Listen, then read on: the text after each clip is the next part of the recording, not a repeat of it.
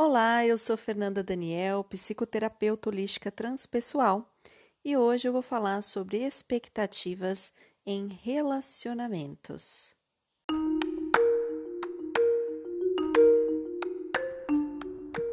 Nossas expectativas sobre os outros. É triste quando nos tornamos vítimas e reféns daquilo que os outros imaginam ou querem que sejamos, não é mesmo?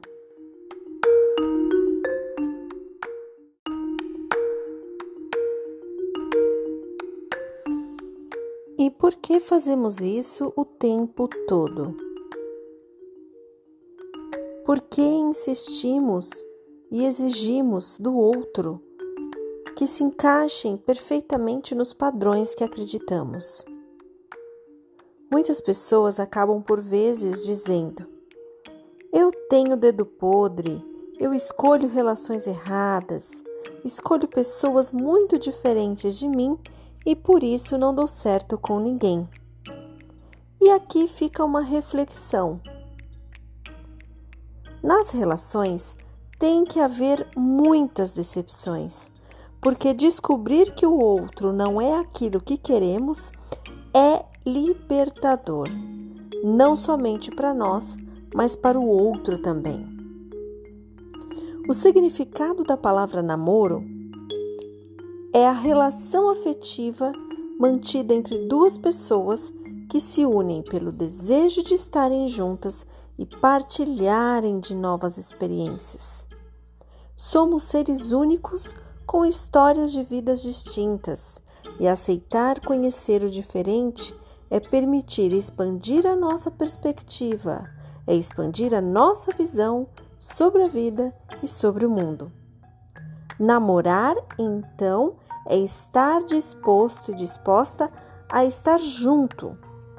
E estar junto é parceria e não crítica e julgamento. Partilhar de novas experiências é estar aberto a aprender e a ensinar.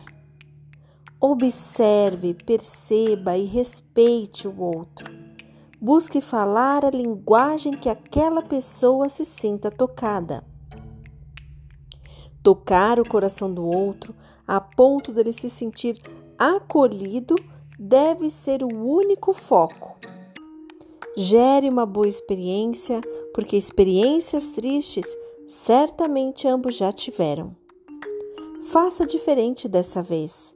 Mesmo quando a palavra é dura, tenha como único objetivo mostrar com amor aquilo que o outro não está conseguindo enxergar. E esteja sempre se policiando.